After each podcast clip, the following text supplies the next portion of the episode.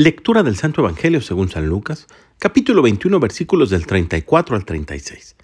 En aquel tiempo Jesús dijo a sus discípulos, Estén alerta para que los vicios, la embriaguez y las preocupaciones de esta vida no entorpezcan su mente, y aquel día los sorprenda desprevenidos, porque caerá de repente como una trampa sobre todos los habitantes de la tierra.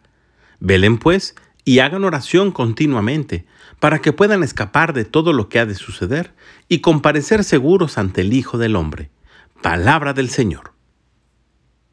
No cabe la menor duda y el Evangelio del día de hoy nos lo revela. Para poder estar alertas y poder escapar de todo aquello que nos sucede en contra, como los vicios, la embriaguez y las preocupaciones propias de nuestra vida, solo está la oración.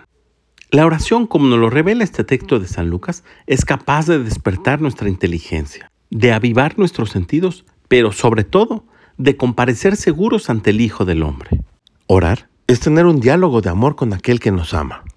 Es quitar máscaras o disfraces delante de Dios para presentarnos tal como somos. Es presentarnos delante del alfarero y dejar que Él nos haga de nuevo. Cuando tú y yo oramos, dejamos que Dios actúe. Y cuando Dios actúa, todas las cosas son nuevas. Y para poder orar, lo único que necesitamos es querer. Abrir, además de nuestros labios, nuestro interior. Presentarle a nuestro Señor nuestros claroscuros y dejar que Él lo vaya iluminando todo. Si te cuesta orar, si lo haces poco o si lo haces mucho, pidámosle al Espíritu Santo que lo siga fomentando. Y anímate a presentarte delante de Dios en la oración. Verás cómo las cosas empiezan a ser diferentes. Que tengas un gran día y que Dios te bendiga.